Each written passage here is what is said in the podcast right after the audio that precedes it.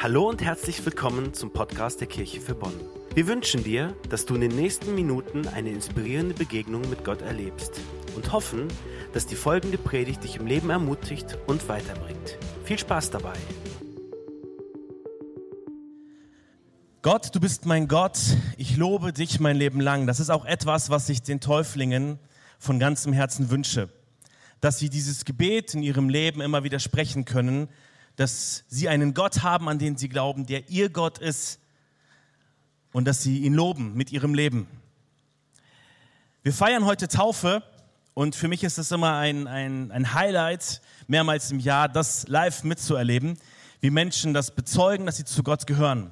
Die Bibel sagt dazu in Römer 6, Vers 4, durch die Taufe wurden wir auch zusammen mit ihm begraben und wie Christus durch die Lebensmacht Gottes des Vaters vom Tod auferweckt wurde, so ist uns ein neues Leben geschenkt worden, in dem wir nun auch leben sollen.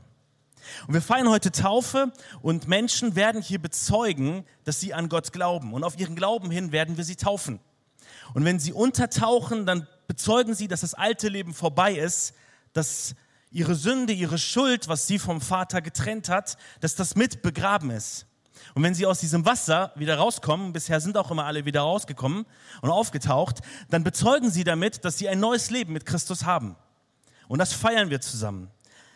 Jeder dieser Täuflinge hat erfahren, dass Gott ihm oder ihr die Schuld vergeben hat.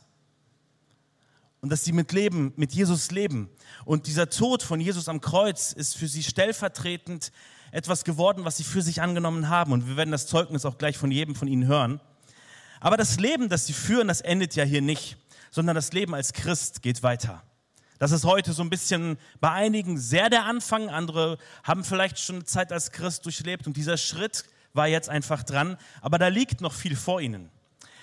Was zeichnet denn einen Christen aus? Woran erkennst du einen Christen? Gibt es vielleicht ganz unterschiedliche Antworten. Das, was man relativ schnell hören wird, ist, ein Christ geht in die Kirche. So wie ein Auto irgendwie in die Garage gehört, gehört ein Christ irgendwie in die Kirche. Wird vielleicht nicht jeder so sehen. Ein Christ äh, sollte die Bibel lesen.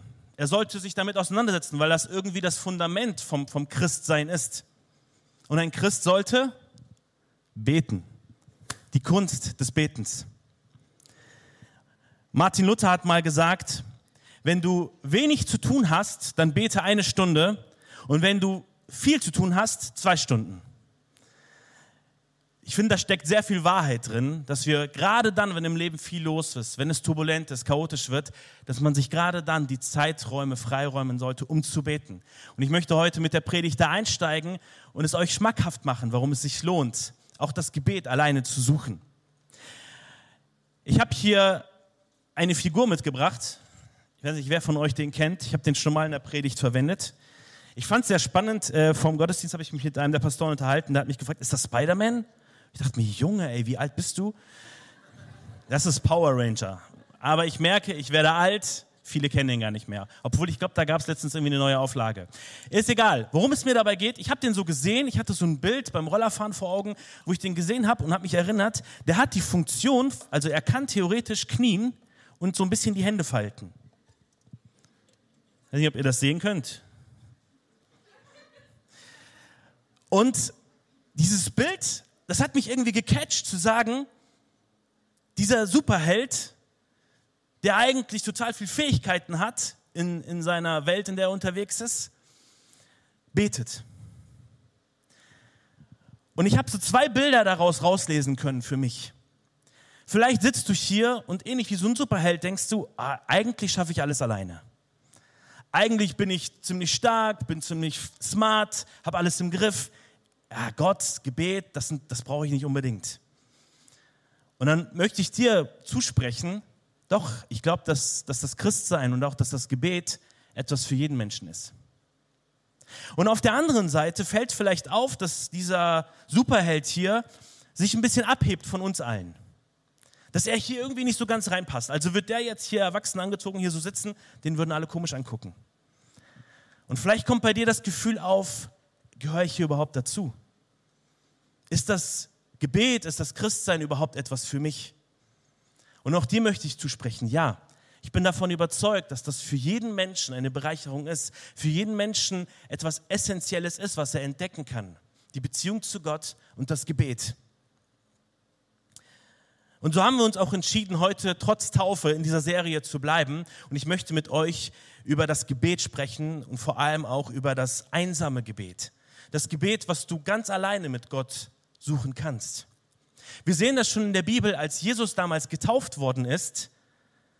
Kurz danach hat er sich zurückgezogen in die Wüste und hat dort 40 Tage verbracht, um alleine mit dem Vater zu sein.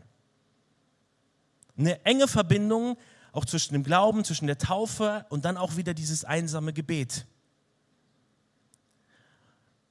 Eine Frage an euch. Wer von euch ist gerne alleine? Hebt mal bitte die Hände. Wer ist gerne mal zwischendurch alleine? Okay, wer mag das überhaupt nicht alleine zu sein, ist am liebsten immer in Gemeinschaft. Ich schätze, es haben 10% insgesamt von beiden Fragen die Hände gehoben. Der Rest weiß vielleicht noch nicht, tendiert hin und her, ein bisschen ambivalent. Oder es geht euch vielleicht wie mir, dass ihr sagt, es gibt Phasen, da bin ich gerne alleine und Phasen, da bin ich gerne in Gemeinschaft, gerne mit anderen Menschen. Aber es gibt so diese Menschen, die, ähm, kennt ihr diese Karikaturen von so Schafen? Ohne dich ist alles doof. Ich habt ihr vielleicht mal irgendwo gesehen. Mittlerweile sehe ich die gar nicht mehr so oft. Früher hatte ich das Gefühl, die poppten öfter auf. Und es gibt Menschen, die sagen, ja, ohne meinen Partner möchte ich gar nichts erleben. Ich möchte alles zusammen machen, alles irgendwie zusammen erleben. Und gerade auch für dich erhoffe ich mir, dass du durch diese Predigt dieses Alleinsein mit Gott ganz neu für dich entdeckst. Und dass diese Phasen, wo du abgeschottet, ohne andere Menschen, mit Gott alleine bist, dass diese Phasen wirklich elementar für dein Leben sein können. Und so möchte ich mit euch gemeinsam in dieser Predigt der Frage nachgehen, warum sollte ich alleine beten? Warum sollte ich alleine beten?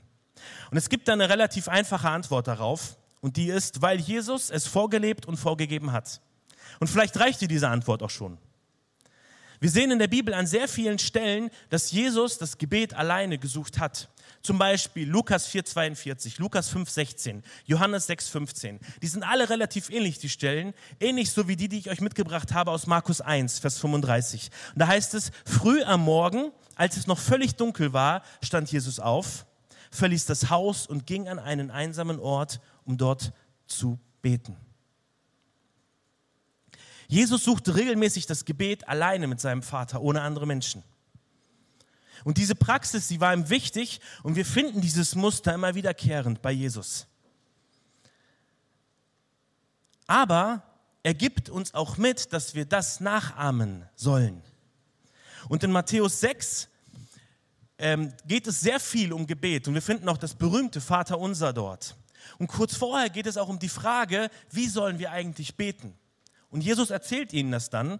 Und wir lesen mal zusammen Matthäus 6, 5 bis 7. Ihr könnt gerne euren Bibel mitlesen oder an der Leinwand mitlesen. Da heißt es, und wenn ihr betet, macht es nicht wie die Heuchler, die sich zum Gebet gerne in die Synagogen und an die Straßenecken stellen, um von den Leuten gesehen zu werden. Ich sage euch, sie haben ihren Lohn damit schon erhalten.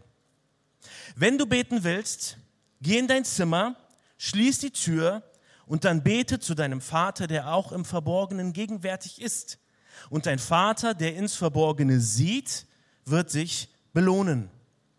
Beim Beten sollt ihr nicht leere Worte aneinander reihen, wie die Heiden, die Gott nicht kennen. Sie meinen, sie werden erhört, wenn sie viele Worte machen. Ganz klare Anweisungen, die Jesus hier seinen Jüngern mitgibt.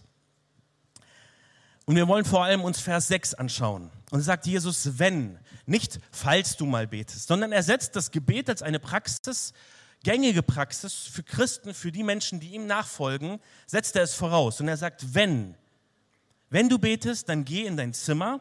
Und die älteren Übersetzungen, Luther, Elberfelder, übersetzen das mit Kämmerlein. Hast du vielleicht schon mal gehört? Ein Kämmerlein. Schließe die Tür und bete im Verborgenen.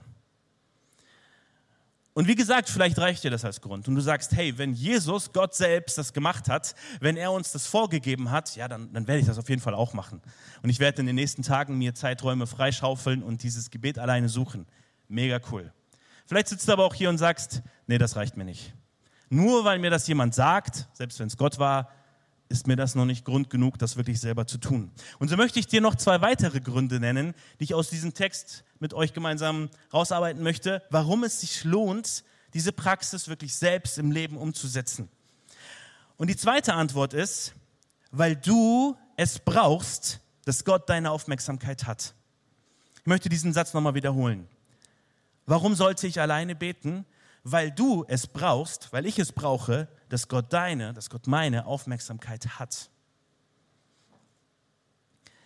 Das Kämmerlein, das war etwas, was im jüdischen Haus, das im griechischen Tamaion ist der Begriff dafür, das war ein Raum im im Haus, im jüdischen Haus, ähm, was als Vorratskammer diente oder auch als so ein versteckter Raum, den man gar nicht sah. Und das war der einzige Raum, den es gab, der keine Fenster hatte, wo man nicht reinschauen konnte und der abschließbar war. Und Jesus bringt hier dieses Bild und sagt, in dieses Kämmerlein sollst du dich zurückziehen. Zum Verständnis, Jesus verurteilt in Matthäus 6 nicht grundsätzlich das öffentliche Gebet. Ganz im Gegenteil, wir sehen im Neuen Testament, dass Jesus immer wieder auch diese Gebetszeiten in den Synagogen und so aufsuchte. Kurz danach kommt das Vaterunser, das er uns lehrt, wo es heißt Vater unser, ne? dein Reich komme, dein Wille geschehe, wir werden unser tägliches Brot gib uns heute. Und immer wieder dieses uns, also aus einer Wir-Perspektive. Jesus betont an vielen Stellen, dass es gut ist, wenn Christen zusammenkommen, um zu beten. Das heißt an einer Stelle, wenn zwei oder drei zusammenkommen in meinem Namen. Viele andere Stellen, die darauf hinweisen. Und dennoch zieht er hier einen Kontrast, einen Gegensatz auf und sagt, hey, das gemeinsame Gebet ist gut, aber es gehört auch dazu, dass du alleine mit deinem Vater betest. Dass du dieses Gebet alleine, einsam mit Gott suchst. Und das kann ein Raum sein in deinem Haus, ein Kämmerlein. Das kann vielleicht irgendein Ort in der Natur sein, wo du diese Ruhe hast. Das kann sehr unterschiedlich aussehen alleine mit Gott. Hier beschrieben ein Kämmerlein, wie in Matthäus 6. Ein weiterer Aspekt, der in diesem Vers auffällt, ist, dass Jesus nicht nur sagt, geh in dein Kämmerlein, sondern er betont auch noch, schließ die Tür. Warum sagt er das? Viele Stimmen und Einflüsse prasseln im Leben auf dich ein. Und du hörst vielleicht von allen Seiten etwas und fragst dich dann, Gott, ich höre dich gar nicht mehr. Gott, wo bist du? Ich kann nicht verstehen, was du sagst. Schließ die Tür. Und in der Regel ist es dann ruhig. Vielleicht nimmst du dieses Bild mit nach Hause, weil darum geht es, wenn es darum geht, die Tür zu schließen. Richte deinen Fokus, richte deine Aufmerksamkeit komplett auf Jesus und schließ die Tür, dass diese ganzen anderen Stimmen, die in deinem Leben da sind, Menschen um dich herum, irgendwelche Eindrücke, was alles in deinem Kopf schwirrt, schalte das ab, mach die Tür zu. Der erste Schritt ist tatsächlich es physisch zu machen, die Tür zu schließen. Der nächste Schritt, der für vielleicht viel schwerer ist, in Gedanken die Tür zu schließen. Dass diese ganzen Gedanken nicht mehr rumschwirren, sondern wir einen freien Kopf haben, um auf Gott zu hören, auf sein Reden zu hören, von ihm zu lernen. Und das Spannende ist, nicht Gott braucht das. Gott kann im Chaos, Gott kann in, in diesem Lärm, der um uns herum manchmal ist, reden. Und er kann zu uns reden, uns Dinge sagen. Aber ich, aber du, wir brauchen das. Dass wir uns zurückziehen und dass wir uns konzentrieren können und unsere Aufmerksamkeit ganz Gott schenken.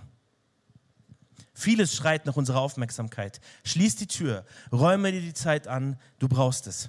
Und ich möchte die Täuflinge ermutigen, dass wenn ihr jetzt in den nächsten Tagen, nächsten Wochen eure Schritte geht und weiter im Glauben wächst, das mal wirklich auszuprobieren. Irgendwo ein Kämmerlein zu finden, sei es draußen oder drinnen, und diese Zeit mit Gott alleine zu verbringen und darin zu wachsen. Das einsame Gebet besteht darin, Gott die ganze Aufmerksamkeit zu schenken, zu der meine Seele fähig ist. Und das möchte ich dir echt ans Herz legen.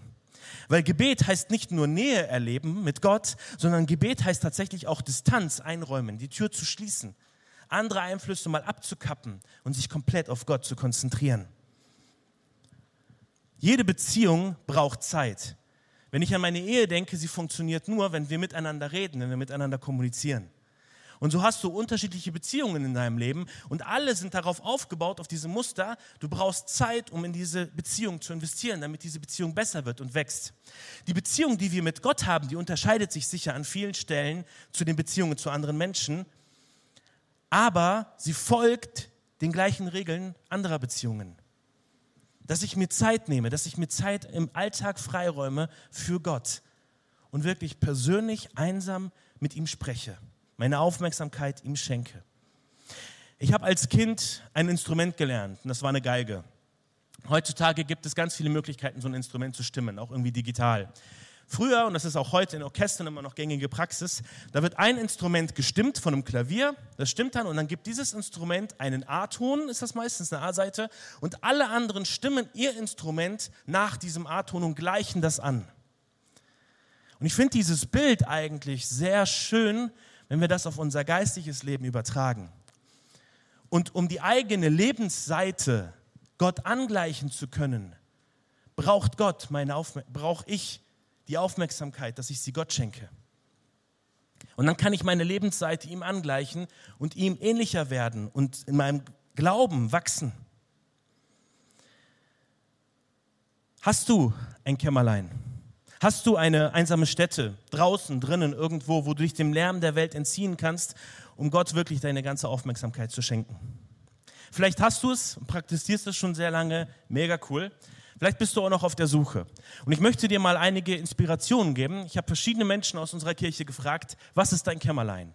Und sie haben das mit ihrem Handy aufgenommen, werden das gleich mit uns teilen in einem Video. Und ich hoffe, dass dich das motiviert und inspiriert, sich selber zu überlegen, was könnte mein Kämmerlein sein, wo ich meine Zeit mit Gott habe. Bitteschön.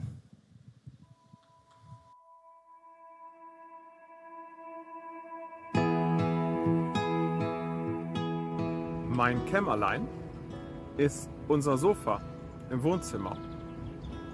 Ich stehe morgens ziemlich früh auf und dann bin ich unten im Wohnzimmer alleine. Ich hatte noch nie große Schwierigkeiten, früh aufzustehen. Was für mich auch wichtig ist, ist tatsächlich ein Kaffee. Ich brauche dann morgens einen Kaffee und dann äh, sitze ich dort und versuche die Bibel zu lesen. Gelingt mir nicht immer. Und dann ist das meine Zeit, und ähm, ich lese so seit Anfang dieses Jahres einen ganz interessanten Bibelleseplan. Das macht mir im Moment noch große Freude. Das motiviert mich auch morgens wieder, ja, meine Bibel-App aufzuschlagen und ähm, darin zu lesen.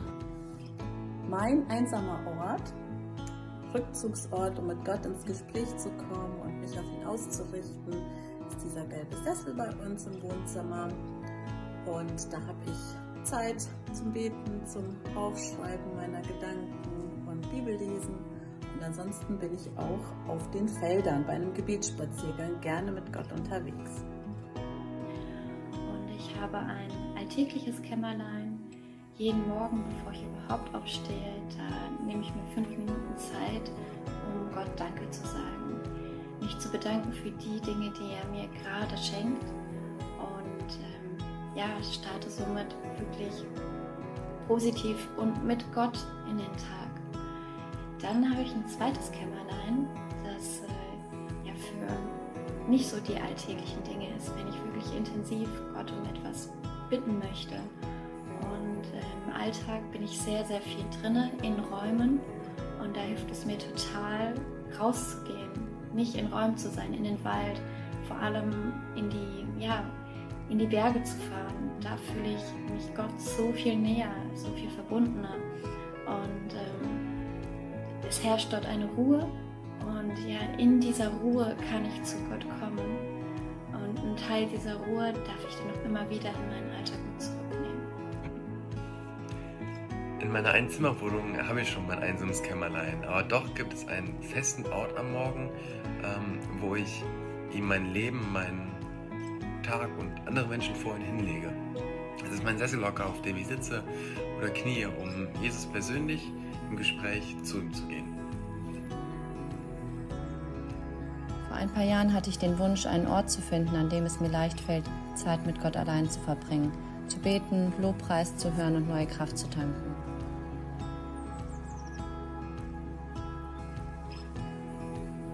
Für mich hat Wasser wie bei den meisten wahrscheinlich eine sehr beruhigende Wirkung. Und ich merke einfach immer, wenn ich am fließenden Gewässer bin, dass ich einfach schaffe, ähm, zur Ruhe zu kommen und mich besser zu fokussieren und einfach auch alles, was einen sonst so ablenkt, einfach auszublenden. Für mich ist ein ruhiger Ort, wo ich Gott begegnen kann, draußen die Natur. Hier kann ich seine Schönheit bestaunen und ihn ganz intensiv erleben. Mein Kämmerlein ist äh, mein Journal und zwar hilft es mir, äh, wenn ich meine Gebete aufschreibe, mich mehr zu konzentrieren und wirklich auch auf Gott zu fokussieren.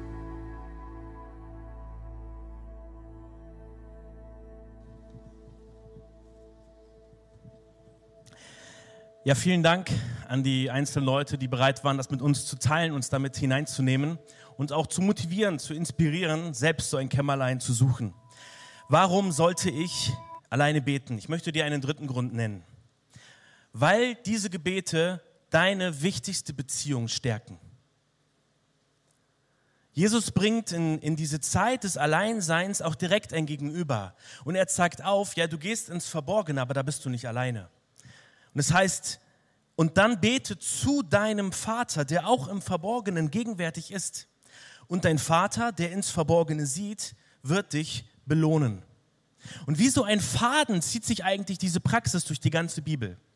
Wir finden im Alten und im Neuen Testament immer wieder Menschen, die sich zurückziehen und dieses Gebet alleine mit Gott suchen.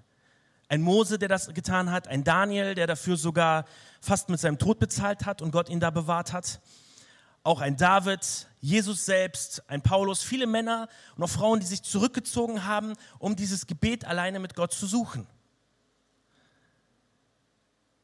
Das einsame Gebet ist eine Investition in deine wichtigste Beziehung und sie bleibt nicht einsam. Und wenn du Gott deine ganze Aufmerksamkeit schenkst und dir im Alltag wirklich Freiräume schaffst, wirst du ihn erleben und du wirst Gott besser kennenlernen. Und das wird dein Leben auch verändern. Das wird auch die Art verändern, wie du betest. Du wirst es merken. Da passiert was. Sehr kurios, als ich mich auf diese Predigt vorbereitet habe, bin ich auf so eine, meiner Recherche darauf gestoßen, dass es damals, das wusste ich, drei feste Gebetszeiten gab zu der jüdischen Zeit. Morgens, mittags, abends. Da sollten die Menschen beten. Kurios, was ich nicht wusste, es war damals verpönt, an anderen Zeiten zu beten. Man sollte sich bitte an diese drei Zeiten halten und dort beten, auf der Straße, in der Synagoge, wo man war, zu diesen drei Gebetszeiten. Und der Grund war, weil man die Sorge hatte, dass man den Allerhöchsten damit zu sehr belästigen würde. Das haben die Menschen wirklich geglaubt. Und Jesus sprengt das so ein bisschen auf, weil er, er hält sich auch an diese drei Zeiten. Und er hat das immer wieder regelmäßig zu seiner Gewohnheit gemacht, in die Synagoge zu gehen und dort zu beten mit den anderen. Aber er hat das auch außerhalb dieser Zeiten gemacht. Wie wir das in Markus 1,35 nachlesen, wo er früh am Morgen, wo die Zeit noch gar nicht war, wo alle beteten, sich zurückgezogen hat, um mit seinem Vater zu sprechen. Jesus stellt damit uns einen Gott vor, der nicht zu sehr belästigt werden kann. Ganz im Gegenteil, einen Gott, der es liebt, Zeit mit dir zu verbringen. Ein Gott, der niemals damit überfordert ist, wenn du zu ihm kommst und mit ihm redest. Ein Gott, der auch vieles aushalten kann, wo wir manchmal unsere Sorgen, unseren Zorn, unsere Angst, die Dinge, die, die wir überhaupt nicht verstehen, ungewisse Dinge, die wir haben, die wir Gott klagen können. Er hält es aus. Und er liebt es, Zeit mit dir zu verbringen. Jesus weist in diesem Text auch auf zwei Missstände hin. Er sagt zum einen, dass die Menschen damals das Gebet immer öffentlich gemacht haben und gar nicht in Kämmerlein, gar nicht verborgen. Und dadurch eigentlich sich einfach mehr zur Schau gestellt haben, hier seht, wie toll ich bete. Und auch einfach viele leere Worte, Worthülsen ohne Inhalt gebraucht haben, um zu beten, um damit aufzufallen. Und ich glaube, dass das einsame Gebet dabei hilft, dass man diese Zeit mit Gott bewusster erlebt, dass man die Worte, die man spricht, bewusster formuliert und nicht um einem zu gefallen, um Gott zu gefallen, sondern ihm das wirklich mitzuteilen, was einen gerade bewegt. Vielleicht habt ihr euch selber auch schon mal dabei ertappt, dass ihr betet und einfach nur so leere Hülsen nacheinander plappert.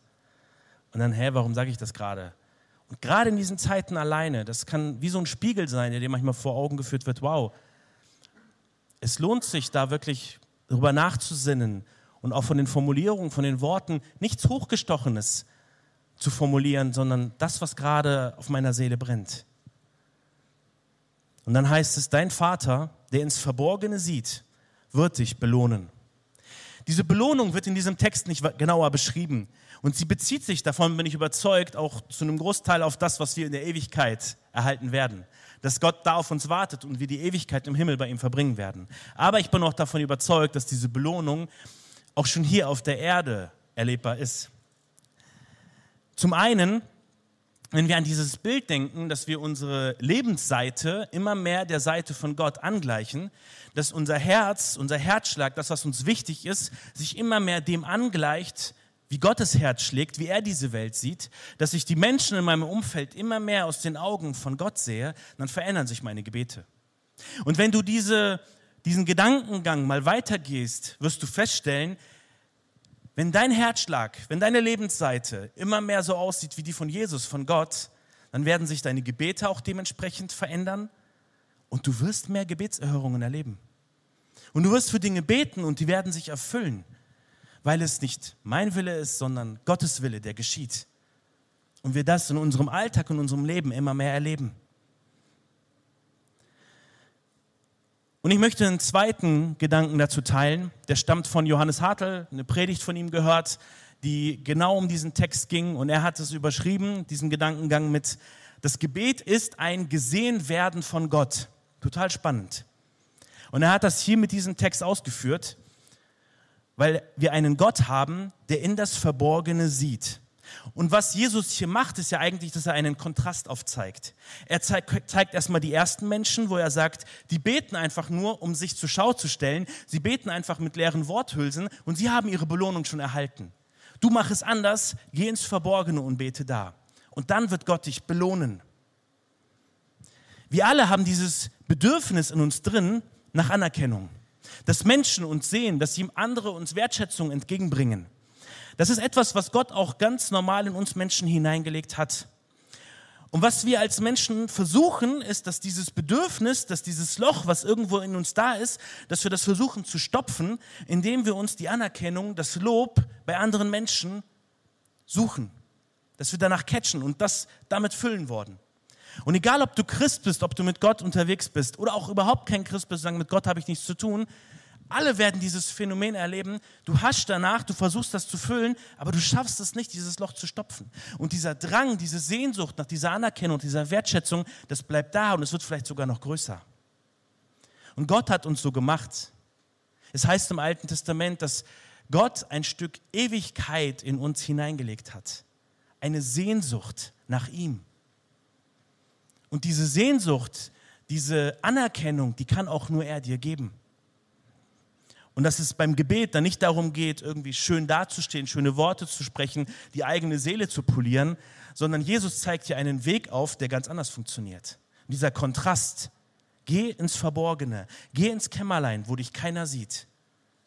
Aber du darfst dir sicher sein, Gott sieht dich. Und wenn Gott dich sieht, dann ist es genau das, dass er dir diese Wertschätzung und diese Anerkennung gibt, die du in deinem Herzen brauchst und er das füllt. Und das ist eine Art von Belohnung, die kann dir kein anderer Mensch geben. Der allmächtige Gott stillt dieses Bedürfnis nach gesehen werden, nach Anerkennung. Und gerade das ist auch diese Belohnung. Und der Vater begegnet uns mit dieser unvergleichbaren Liebe. Er nimmt uns an, wie wir sind. Er sieht uns auch da, wo uns kein anderer sieht. Ich saß vor zwei Wochen bei mir am Tisch und äh, meine jüngste Tochter, vier Jahre alt, war am Rumtoben auf ihrem Stuhl und so halb auf dem Tisch, ist dann ausgerutscht und voll auf ihren Kopf geknallt. Mega geweint, Riesentränen. Ich bin dann direkt hin, habe sie auf den Arm genommen und sie getröstet. Und ich saß ihr gegenüber. Ich habe das alles gesehen und habe sie trotzdem gefragt, was ist denn passiert? Wo bist du denn hingefallen? Und wo hast du dich gestoßen? Und ich habe in diesem Augenblick gemerkt, sie sitzt bei mir auf dem Schoß und sie schluchzt noch voll. Und während sie mir das erzählt, was passiert ist, und mir auch die Stelle zeigt, wo sie genau hingefallen ist. Und sie weiß, dass ich gerade auf sie schaue, dass ich das sehe, merke ich, wie sie sich beruhigt. Wie ihr Herzschlag ruhiger wird und die Atmung wird ruhiger. Und einfach die Tatsache, dass ihr Papa sie gerade hält und sie anschaut, die Situation wahrnimmt, dass das sie total ruhig macht. Und das ist etwas, das wünsche ich dir von ganzem Herzen mit Gott. Das wünsche ich euch Täuflinge, dass ihr das immer wieder erlebt. Dass ihr einen Papa im Himmel habt, der euch sieht. Egal wo ihr gerade seid, er sieht euch. Und egal wie es dir gerade geht, er weiß es ganz genau und er kann in deine Seele hineinschauen und er kennt schon deine Anliegen, bevor du sie formulierst. Und trotzdem wünscht er sich, dass du diese Zeit mit ihm verbringst und du wirst merken, Gott braucht das nicht, aber wir, wir brauchen das.